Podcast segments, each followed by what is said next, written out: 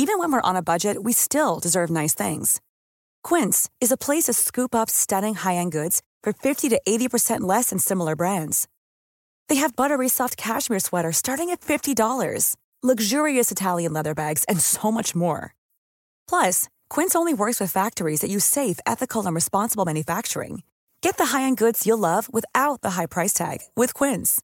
Go to quince.com/style for free shipping and 365-day returns.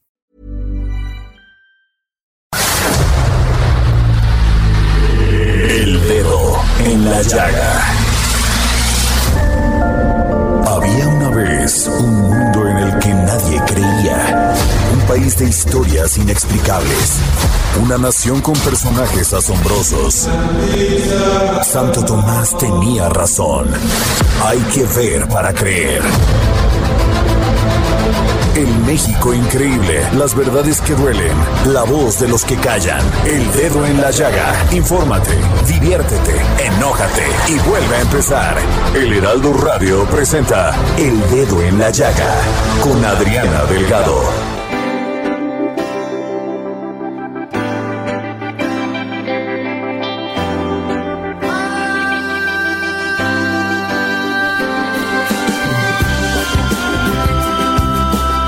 Así iniciamos este dedo en la llaga de este jueves 6 de abril.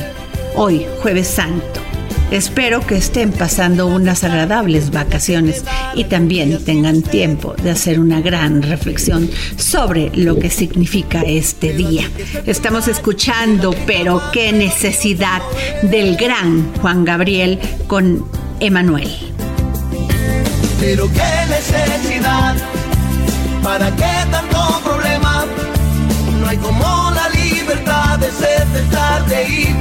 de hacer, de hablar, de andar así sin penas.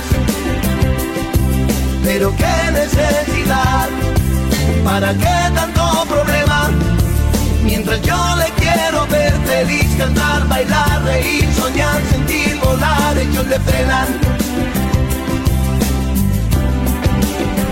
Pero mientras llega el día me imagino de que es y yo más le amo cada vez. Y aprovecho tiempo y vida a su amor aunque escondidas nos tengamos ya que ver. Pero qué necesidad, para qué tanto problema. No hay como la libertad de ser, de estar, de ir, de amar, de hacer, de hablar, de andar así sin penas. Pero qué necesidad, para qué tanto problema. Mientras yo le quiero ver feliz, cantar, bailar, reír, soñar, sentir, volar, ellos le frenan. Sé muy bien que sus papás más y más le pedirán hay que me deje de querer. Noche a noche rezarán, día a día le dirán que eso que hace no está bien. Pero qué necesidad, hay para qué tanto problema. No hay como la libertad de ser, de estar, de ir, de amar, de hacer, de hablar, de andar así sin penas. El dedo en la llaga. La Semana Santa, o también llamada Semana Mayor, está rodeada de una serie de usos y costumbres impulsadas desde la Iglesia Católica. Sin embargo, hay detalles que varios católicos y quienes no lo son desconocen. Para comenzar, no se trata de una celebración ni festejo, sino de una conmemoración. En el calendario siempre aparece marcado únicamente el jueves y viernes santo, no así toda la semana. Esta Semana Mayor no siempre cae en los mismos días ni en el mismo mes. Es una fecha que varía en el calendario de acuerdo con la aparición de la luna llena. Y para eso tengo en la línea a don Helio Masferrer, antropólogo de las religiones y etnohistoriador, profesor e investigador de la Escuela Nacional de Antropología e Historia. ¿Cómo está, Helio? Muy bien, y saludos también a todos los amigos que nos están acompañando y tu público tan interesante. Efectivamente, Helio, pues nada más conoces que es la Semana Santa, es vacaciones, pero no entendemos eh, el significado que tiene esta Semana Mayor. Lo que sucede es varias cosas. Eh, en definitiva, eh, y que mucha gente que trabaja fuerte durante todo el año aprovecha estos días para estar con su familia y también para conocer nuevos horizontes. Entonces, eh, no hay más que olvidar que se creó el mundo y el domingo se para descansarnos. Entonces, también es un mandato divino de descanso, ¿no? Eh, sin embargo, eh, la Semana Santa eh, comienza con el, como tú muy bien lo dices, con el Domingo de Ramos, en que se conmemora la, la entrada, podríamos decir, triunfal de Jesús en la en Jerusalén. Y de alguna forma eh, los ramos, las hojas de palma trenzadas, muy bien eh, elaboradas, eh, conmemoran justamente esta, podríamos llamar, llegada mesiánica a Jerusalén. Y eh, entonces comienza el Domingo de Ramos, ¿no es cierto? Efectivamente, llega en un año montado, no no llega a caballo, sino llega en un animal, podríamos decir, humilde, eh, porque el poder, podríamos decir, eh, es justamente la humildad, ¿no? No es la soberbia. Este sería un punto interesante. Lo de la fecha móvil, porque es la tercera luna llena después eh, de Navidad. Por eso es móvil, igual que el miércoles de ceniza, el carnaval, etcétera. Claro, que es importante porque pues son dos días realmente los que estamos verdaderamente pues hacemos esa reflexión de que Jesús murió en la cruz y sobre todo como se explica que es el pasaje bíblico de la última cena cuando Jesús se reúne con sus discípulos para celebrar la fiesta en la que los judíos recordaban su salida de Egipto. Eh, en realidad, bueno, Cristo y los apóstoles eran judíos, ¿no es cierto?, que tenían una propuesta religiosa innovadora y terminan fundando una nueva religión, ¿no? Eh, esta es la razón por la cual coincide con el Pesach, eh, la Pascua judía.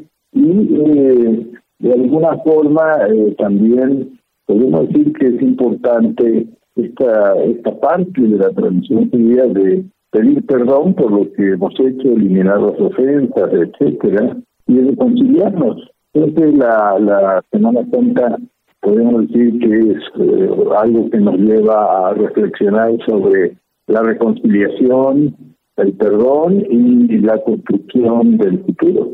Claro, hay una serie de costumbres que se llevaban a cabo en la Semana Mayor y que vienen desde la Edad Media. ¿Qué nos puede decir Elio Más Ferrer? Bueno, eh, está claro que el cristianismo, eh, al hacerse, al transformarse en una religión universal, eh, toma tradiciones locales específicas y estas tradiciones, en muchos casos, lo que explican es la lectura que hace cada pueblo del cristianismo. Entonces, yo tuve oportunidad de trabajar eh, con los cutonacos de la Tierra de Puebla y eh, incluso hay un documental que se llama Semana Santa en Anacatlán, que se puede acceder en, internet, y eh, hay una serie de manejo de las imágenes. Los cutonacos tienen una tradición de cultos solares y entonces ellos toman la Semana Santa como un eclipse de sol, ¿no? Porque asocian la figura de Jesús con el sol. Y en esto eh, hay una estrategia, podríamos decir, sincrética del cristianismo de eh, retomar elementos de cultos precristianos, en para eh, una mejor evangelización y una traducción a la cultura local. ¿no? Entonces, tenemos todas estas costumbres no solo las que vienen de la época medieval, como tú muy bien señalas, sino también de hay un proceso de inculturación del Evangelio en las propias culturas mexicanas. ¿Está el debate, se celebra o se conmemora, don Helio? bueno, lo que pasa es que Jesús no pensaba fundar una nueva religión, sino que Jesús quería de alguna manera renovar el judaísmo. Eh, entonces, eh, podemos decir que es eh, Pablo, Pablo de Tarso, el que funda, eh, el que construye una religión universal, ¿no? Entonces ahí eh, podríamos decir que el despegue comienza a un proceso de reformulación y construcción de, una tradición eh, más amplia y que abarca distintas propuestas religiosas, Entonces Ahí comienza un proceso de conversión al cristianismo y hoy por hoy es una de las religiones más numerosas del mundo, ¿no? Claro. Y Don Elio Masferrer, ¿cómo se celebra la Semana Santa o la Semana Mayor en México? Porque en el Bajío mexicano pues hacen ejercicios espirituales, hay retiros, este, en otros lados de otra manera. Platíquenos cómo se celebra la Semana Santa en México. Ah, es muy diverso, porque también eh, tenemos muchos Méxicos. Eh, entonces, yo creo que no hay ninguno de esos Méxicos es más o menos, ¿no? Sino que justamente tenemos que asumir que la sociedad mexicana es muy plural, muy diversa. Eh, hay, por ejemplo, eh, tenemos cristianos de origen maronita, gregomeritita, Carlos Slim y Marcelo Edra Casalbón son católico de rito maronita, ¿no? Entonces ellos hacen misas en árabe, etcétera. Y otros harán misas en totonaco, en o en castellano, ¿no? como le quieran llamar. Entonces, eh, influye mucho también la congregación o la orden religiosa que pues, participó del proceso de evangelización en cada región de México. Eh, los franciscanos, los dominicos, carmelitas, etcétera, agustinos tienen distintas formas de festejar, de, traen de Europa distintas formas de festejar la Semana Santa según sus propias tradiciones. Entonces tenemos una gran pluralidad, ¿no? Eh, la, la, podemos decir que también hay una apropiación mexicana y, está eh, vinculado también no solo con ir a las actividades y a las procesiones, etcétera, que se hacen, sino también se aprovecha para estar en familia, eso es muy importante. Y también le quiero preguntar un tema, don Helio Ferrer, antropólogo de las religiones y etnohistoriador, profesor e investigador de la Escuela Nacional de Antropología e Historia. ¿Cómo es que nace esta tradición de la pasión de Cristo en Iztapalapa? Ah, eso es eh, otro punto más, que pasa eh, lo que pasa es que eh, está vinculado con una pandemia, ¿no? Eh, que es el cólera, el cólera morbus, que era una mm, terrible en, esta época, en aquella época, y entonces hay eh, se hace una procesión para la gente que estaba desesperada, ¿no es cierto?, por la muerte del cólera, para eh, pedir que tenía la, la, la epidemia, eh, bueno, se controla la epidemia, entonces la población en agradecimiento decide festejar la Semana Santa y toma eh, un relato de la pasión, eh, podemos decir, con elementos eh, medievales, eh, eh, con elementos muy peculiares de, de, lo que era el siglo XIX. Y ahí comienza un proceso en que eh, van recreando la, tradición y se va haciendo una forma popular el festejo de, la Semana Santa. Eh, y la población lo toma como propio, se hacen eh, organizaciones de laicos. Bueno, en el caso de que hay una asociación civil, porque que se ocupa de todo el manejo de y la participación de miles de personas, ¿no? Como hacen de centuriones, o sea, hay toda una reformulación eh, ritual que no es teatral, eh, porque está pensado para eh, que pueda participar eh, en distintos aspectos de la celebración de mucha gente, ¿no? esta es la podemos decir, la, la novedad de, por un lado. Y por otro lado, eh, la metrópoli o la megalópolis de la Ciudad de México, porque sea más que una ciudad, ¿no es cierto? Es una de las tres ciudades más numerosas del mundo.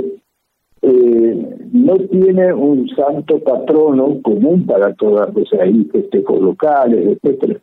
Entonces, la Semana Santa termina operando en la, en la megalópolis de la Ciudad de México como el santo patrono, el día que en estas localidades, el día del santo patrono, no se trabaja, y aquí eh, la Semana Santa se transforma en el día que no, hay trabajo y que se puede combinar la parte religiosa pero usted decía con el descanso, con la reunión familiar, etcétera. También hay gente que viaja, no sé, de otras partes, pero eso no significa que pierdan la fe no colectivo, sino que también tienen derecho al descanso.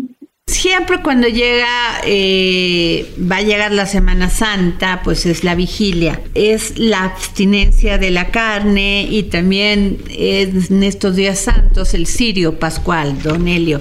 Bueno, esas sí son costumbres que podemos decir que vienen de la Edad Media, ¿no? Eh, porque incluso la Iglesia Católica eh, en el proceso de renovación eh, eclesial después del Concilio Vaticano II eh, ha tratado de cambiar, ¿no? Pero se mantiene las costumbres, como se decía, la, inercia de las costumbres eh, mayor, ¿no? Entonces eh, había restricciones hacia eh, comer ciertos alimentos, fundamentalmente carnes rojas, pensando que las carnes rojas se podían vincular con el sacrificio de Jesús eh, y este tipo de restricciones alimenticias, que por otro lado es común, o sea, era muy habitual en los, los criterios de, eh, de, tiempo, ¿no es cierto? Pero que todavía se mantienen como costumbre y hay una serie de platillos especiales que solo se hacen en cuaresma.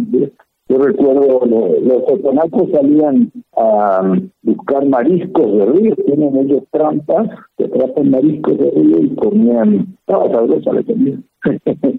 Los llamados langostinos, ¿no? Sí, mayayaca, acamaya, se llaman en otonacos. Pues yo le agradezco mucho, don Elio Masferrer, antropólogo de las religiones y etnohistoriador, profesor e investigador de la Escuela Nacional de Antropología e Historia, que nos haya tomado la llamada para El Dedo en la Llaga.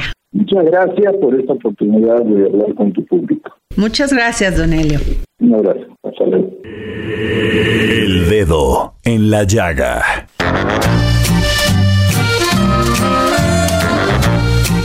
¿Qué tal Adri? Amigos del dedo en la llaga, jueves santo y el día de hoy nos vamos a poner a platicar de la otra cara de la cuaresma. La historia de unos monjes que inventaron una cerveza negra con el único fin de alimentarse con ella durante todos los 40 días de la cuaresma. ¿Qué tal? Y es que sin duda el mundo está conformado por un complejo rompecabezas llamado diversidad. Y la cuaresma es tal cual así. Sus reglas y costumbres son tan diferentes como extravagantes, pero eso sí son fieles a su tradición. Hay quienes no comen carne roja durante los 40 días que unen a la cuaresma y a la Semana Santa, y los que se ciñen a los cuatro días reglamentarios que marca la norma. El miércoles de ceniza, todos los viernes de cuaresma y el viernes santo, o sea, mañana. Sin embargo, hay comunidades que disfrutan de dietas más estrambóticas. Tal es el caso de los monjes de la localidad de Einbeck, en Alemania, que desde hace siete siglos inventaron una cerveza de color negro y de fuerte graduación alcohólica que llamaron Bock. No contentos con esta cerveza, se pusieron manos a la obra y crearon otra más, pero con más graduación alcohólica y más nutritiva con el objetivo de alimentarse solo con ella durante los 40 días que duraba la cuaresma. Pero claro, necesitaban la autorización papal, por lo que se dispusieron a cargar un amplio carro para llevarlo hasta Roma. Y así se fueron los monjes a visitar al Papa para que les diera autorización de usar esta cerveza durante la cuaresma. Las inclemencias del tiempo pues no ayudaron a los monjes y tampoco a la cerveza, la cual se estropeó agriándose y haciéndose casi imbebible. Cuando la probó el Papa, la estimó excelente penitencia cuaresmal para los monjes. Y dicho y hecho, desde entonces, estos monjes tomaron esta cerveza durante todo el periodo de cuaresma. Obviamente, una que no estaba nada agria y que estaba deliciosa. Si quieren conocer más historias sabrosas, no dejen de visitarnos en gastrolabweb.com, en nuestras redes sociales arroba heraldo gastrolab y gastrolab en TikTok. Yo soy Miriam Lira y por supuesto nos escuchamos mañana aquí en El Dedo la. Y tengo la línea a don Pepe Carreño, gran editor de la sección Orbe en el Heraldo de México, gran columnista y hashtag soy su fan, don Pepe. Eh, Donald Trump ha dicho y ha acusado de persecución política e interferencia electoral. ¿Usted qué piensa? Adri, muchas gracias. Pues sí, es un tema complicado porque sí, efectivamente, tiene mucho de las acusaciones contra el presidente Trump o expresidente Trump tienen mucho de político, sobre todo por los tiempos, sobre todo por la oportunidad.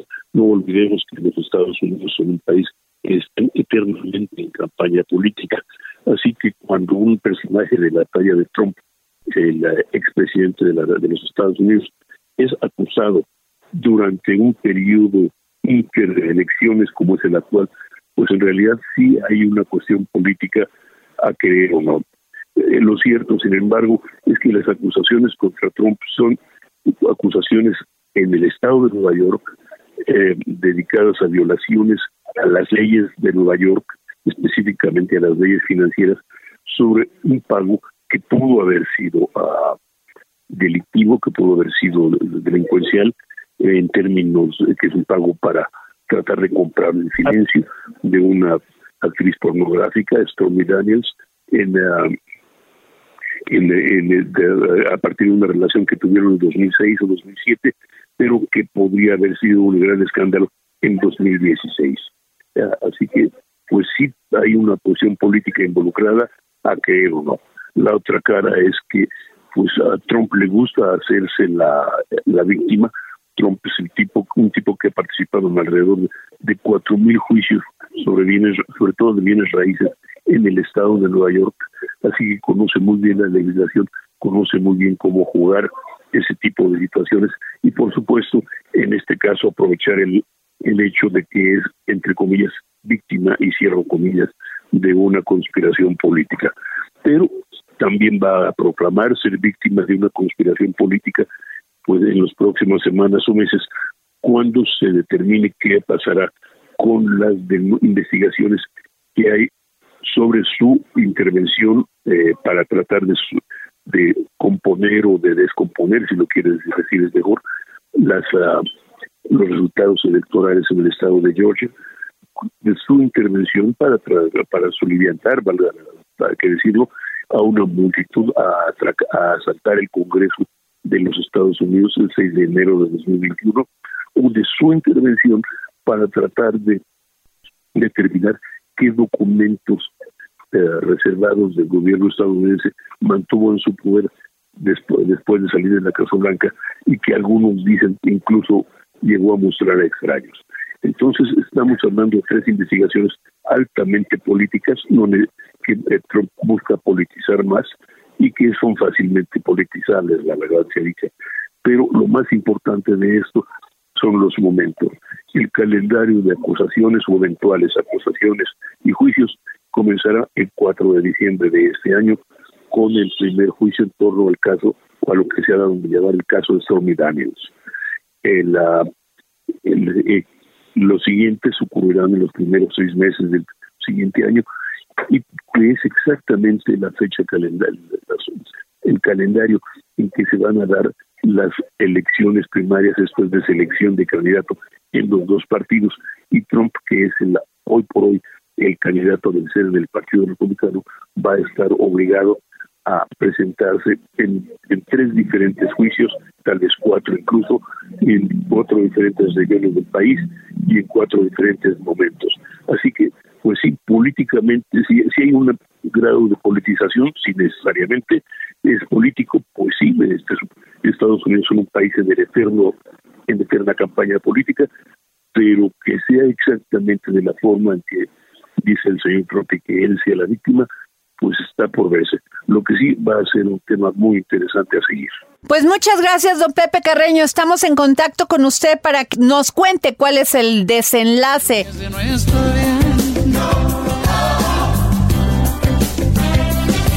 Y nos vamos a una pausa, pero antes les recuerdo que me escriban a mi Twitter, arroba Adri Delgado Ruiz. Regresamos.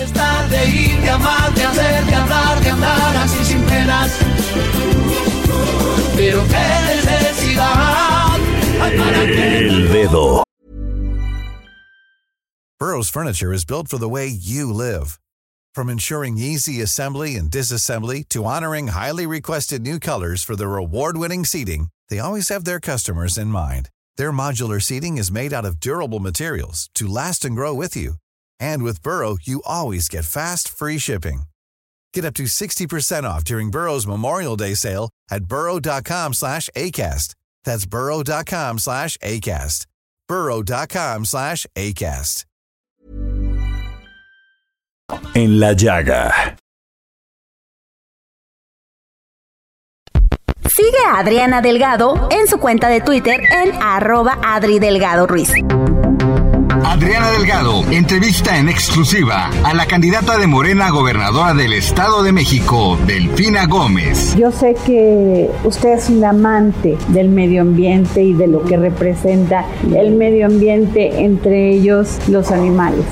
Usted tiene perritos adoptados, tiene gatitos también. Hay una crueldad terrible en nuestra sociedad hacia los animales, hacia los perritos, hacia los gatitos. Usted a mí de, de, todos aquellos que amamos a los animales. ¿Qué se va a hacer? Sí, eh, yo lo, lo, que considero es que tenemos que hacer dos cosas. Primero es el que se apliquen realmente lo que ya está dentro de las leyes, que los ayuntamientos sí logren lo que es los centros de bienestar, que se tenga un área específica para atención de lo que son los animales en la calle, que tenemos un gran, un gran problema de, de mucho animalito en la calle. Y por otro lado, la educación que se puede dar no solamente en las escuelas, sino también en las casas.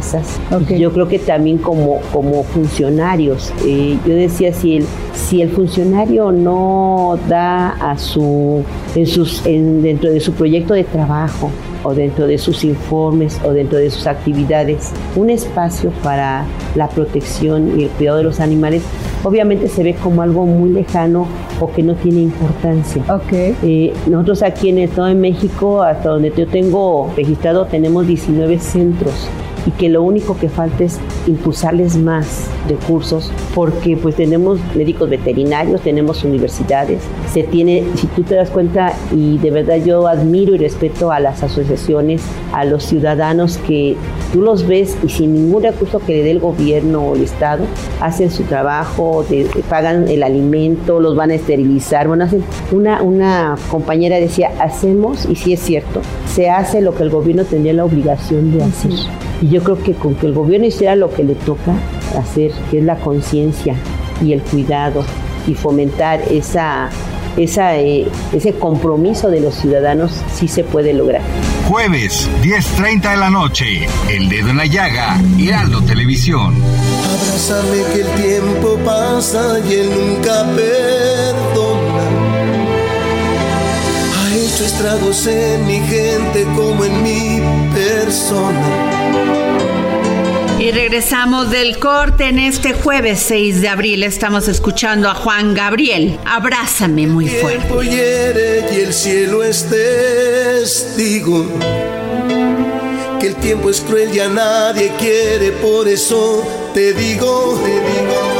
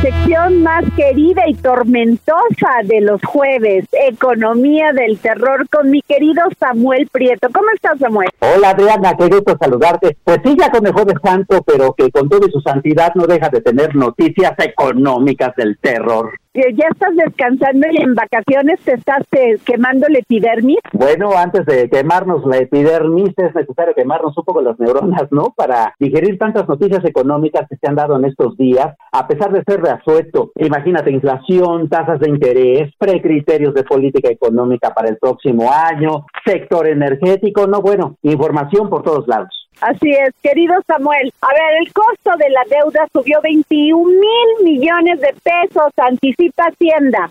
Eso era totalmente esperable, Adriana, y tiene que ver con el aumento generalizado de las tasas de interés de los bancos centrales en prácticamente todo el planeta, incluyendo, por supuesto, nuestro Banco Central.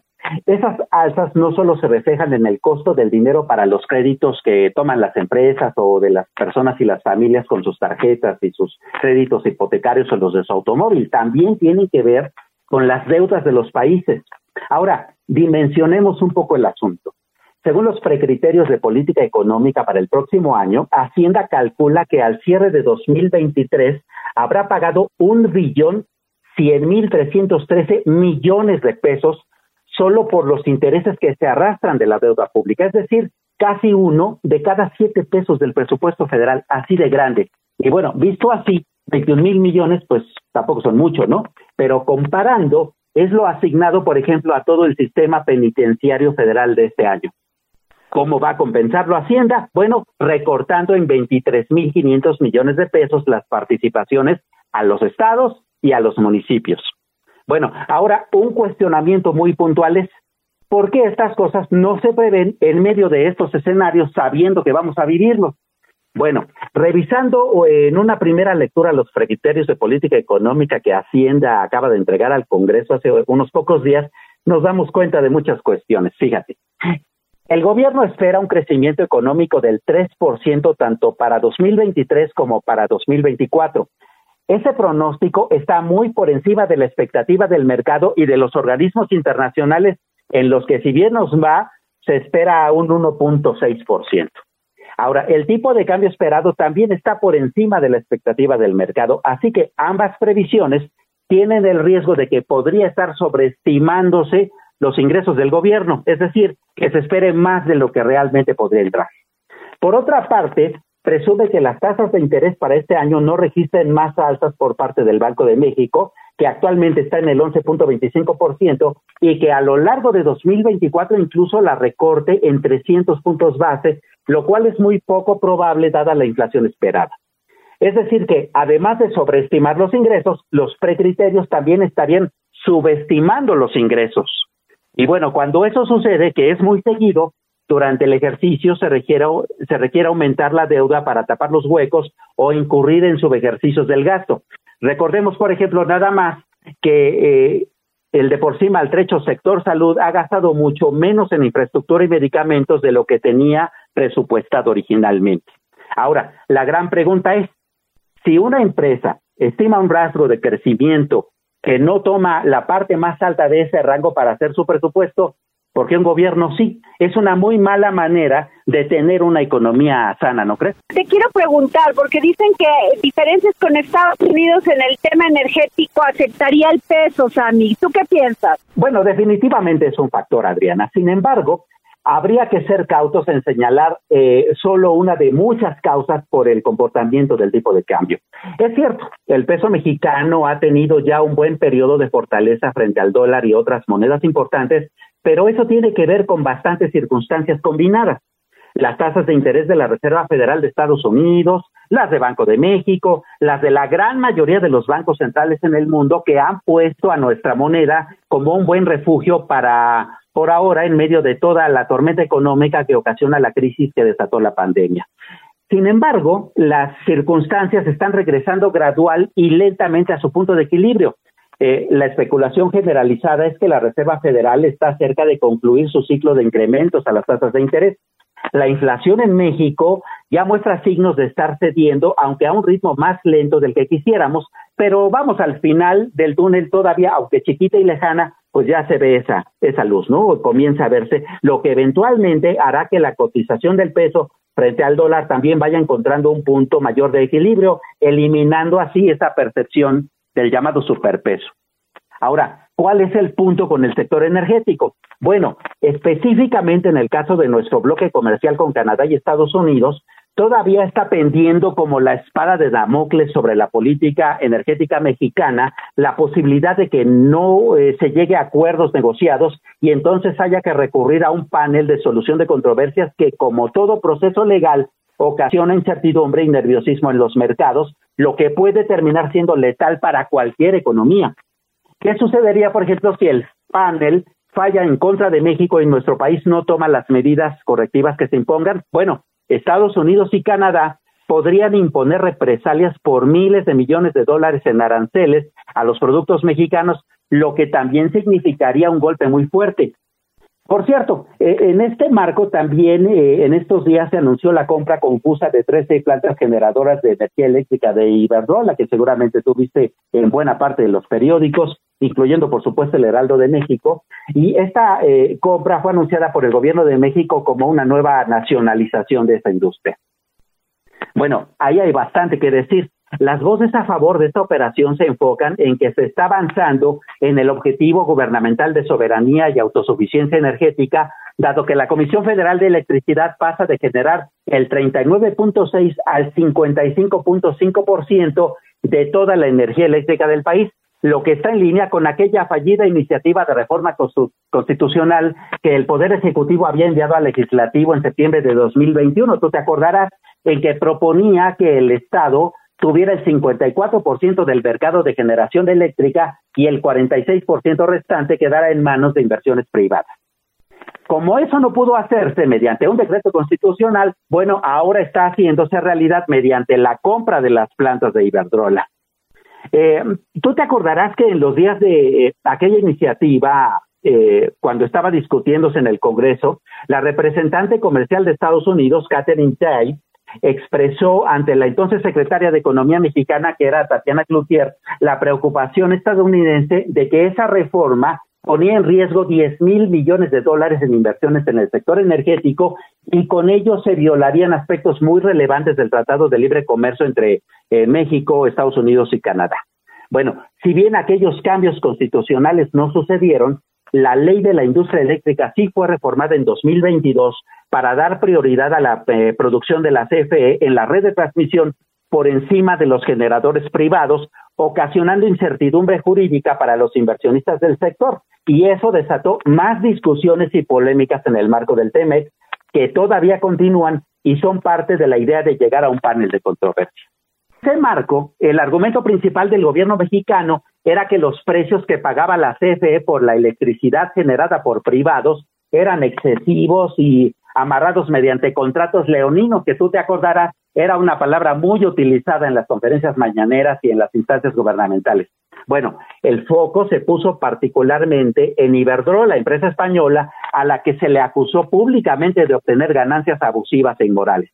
Y bueno, ahora esa es justo la empresa a la que se le están comprando 13 plantas generadoras de energía eléctrica. Por ahora, en ese marco, lo que habría que indagar es eh, la respuesta a varias preguntas. Primero, ¿por qué esa infraestructura ya tiene, que ya tiene pues una buena cantidad de años funcionando y que está más cerca de finalizar su vida útil o de requerir inversiones para extenderla, se compró en seis mil millones de dólares? Habría que preguntar a los expertos si es el precio correcto, si el costo-beneficio es el adecuado en favor de los mexicanos y es más, saber si eso hará que el recibo de la luz que llegue a tu casa o a la mía llegue más barato y dentro de cuánto tiempo, ¿no? Otra pregunta es si realmente se trata de una nueva nacionalización de la industria eléctrica, como se comentó desde el gobierno.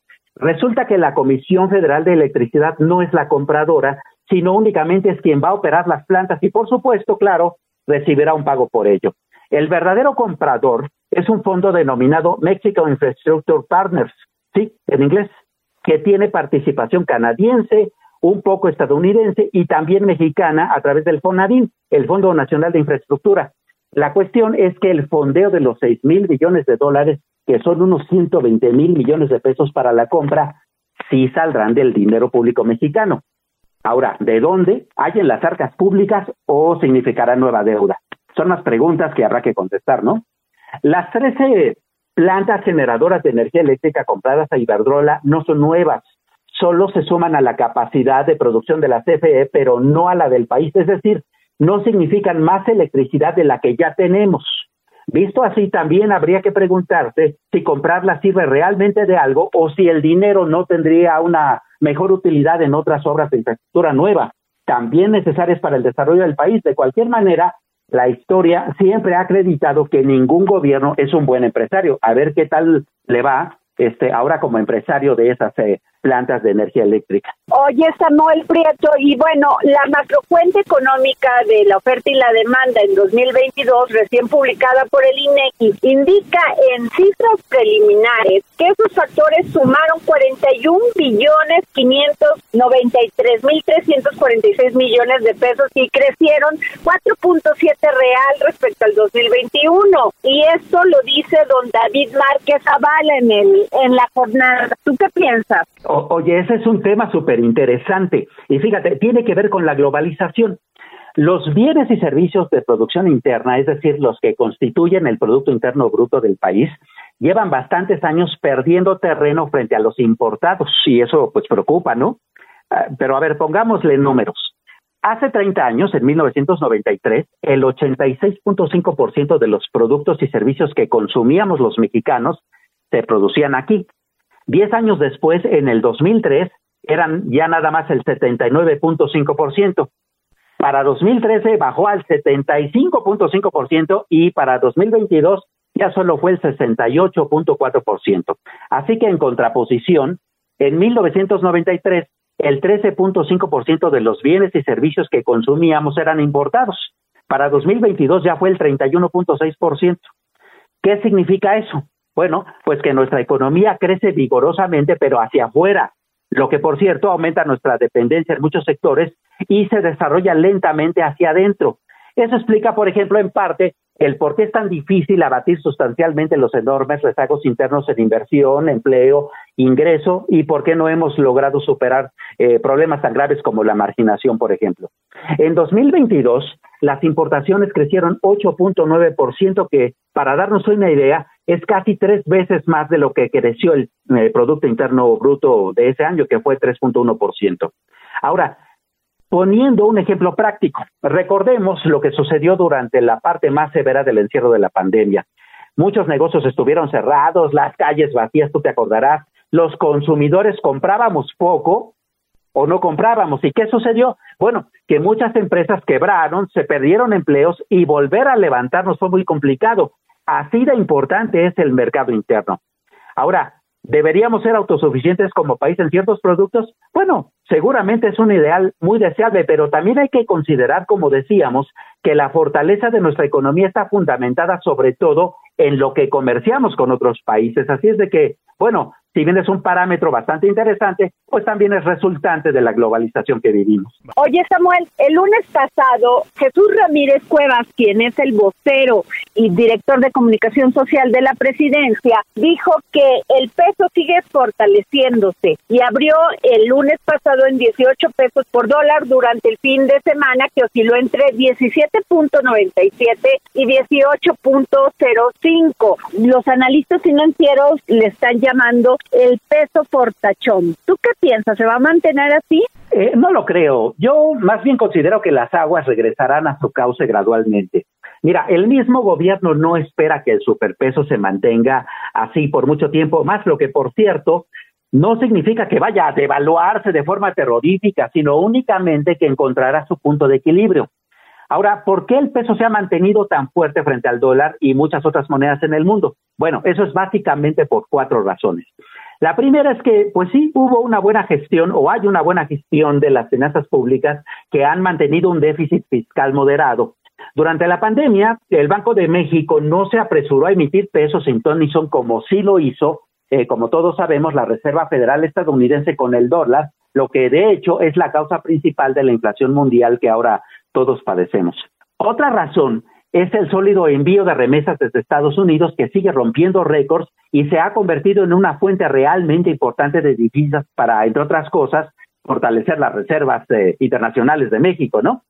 La tercera razón es el incremento importante de las exportaciones mexicanas, que en 2022, como ya decíamos, crecieron en 8.9%, eh, y buena parte de nuestra economía tiene su fortaleza justamente en el comercio internacional. Y la cuarta razón es que el Banco de México se ha mantenido eh, eh, en el diferencial de tasas de interés muy atinado con Estados Unidos, lo que ha hecho que nuestro país se ha visto con buenos ojos entre los inversionistas. Hasta ahí estamos hablando de por qué tenemos un superpeso. Ahora, ¿cuáles son los puntos de riesgo? Bueno, primero, seguramente la economía de Estados Unidos va a entrar en una recesión hacia finales de este año, que eso es lo que provee la lo que prevé la propia Reserva Federal y eso puede frenar el ritmo de nuestras exportaciones y el envío de remesas de nuestros conacionales desde allá. Y por otra parte, eh, el mismo gobierno mexicano estima que nuestros ingresos petroleros para el año próximo van a ser menores justamente por los movimientos en el mercado internacional. Así, mientras más se consoliden los riesgos, el peso mexicano va a enfrentar esos escenarios y va a perder ese estatus de peso fortachón.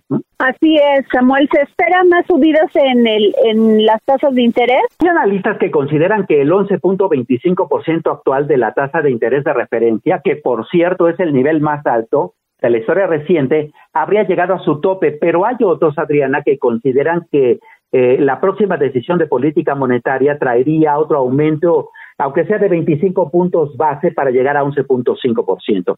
Eh, una u otra, lo que sí es claro es que así se va a mantener por una buena cantidad de meses hasta que la inflación se da de manera más contundente.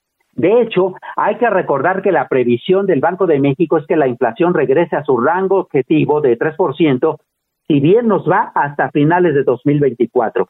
El camino todavía es largo y tortuoso, así que lo mejor que todos podemos hacer, por supuesto, es mantener la cautela y gastar con responsabilidad. Samuel Prieto, las remesas otra vez rompen récord gracias a pues todos nuestros connacionales, todos los migrantes que envían dinero a sus familiares aquí en México.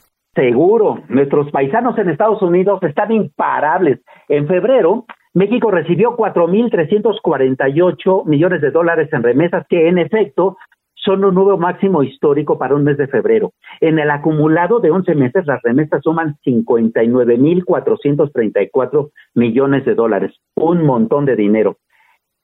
Estos envíos de nuestros connacionales, de hecho, llevan 34 meses al alza, pero ojo, hay que hacer algunas observaciones. A pesar de ser un máximo histórico para cualquier mes de febrero, muestra una disminución de 1.31% respecto a enero, que es una caída mayor a la observada en promedio durante febrero de los últimos cinco años, lo que puede ser un síntoma de que el crecimiento en la llegada de remesas está desacelerándose y puede hacerlo más en la medida en que, como ya comentábamos hace un rato, la economía de nuestro vecino del norte se acerque a una recesión. Así que cuidado, no nos echemos eh, las campanas al vuelo al ver que nuestras remesas eh, puedan ser una especie de ingreso fijo porque no lo son. Además, hay que decir una cosa interesante, las remesas que llegan a México mostraron una pérdida de poder adquisitivo de 6.05% respecto a febrero del año pasado al medirlas en pesos, considerando por supuesto la inflación. Ese es otro punto que no se debe escapar de nuestra vista y por supuesto hay que subrayarlo hasta que quede bien claro. Las remesas no son un logro ni de la economía mexicana y mucho menos del gobierno. Así es de que no deberíamos depender tanto de ellas para nuestro desarrollo como país. Samuel Segalmec. Oye, sí, es un escándalo que sigue dando bastante. Hasta ahora el fraude ya va en 15 mil millones de pesos, que para darnos una idea es prácticamente el doble de lo desfalcado en la llamada estafa maestra que se destapó a finales del sexenio pasado. El fraude de Segalmex en realidad es muchos fraudes. ¿No? Se han detectado empresas fantasma que nunca entregaron insumos. El programa de Liconza perdió los estados financieros durante cinco meses, ¿no? ¿Cómo es eso posible? Contrataron a una empresa sin empleados para hacer el control de calidad de los granos.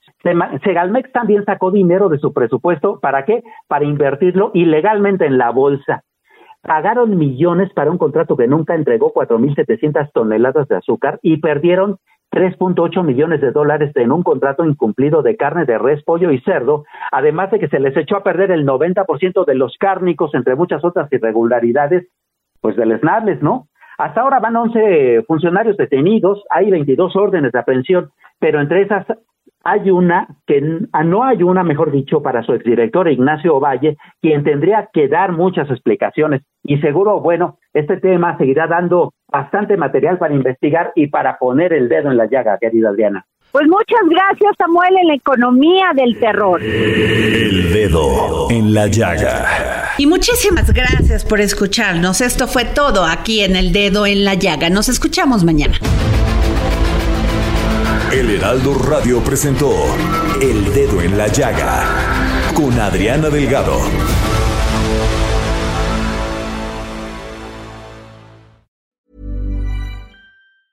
Even when we're on a budget, we still deserve nice things.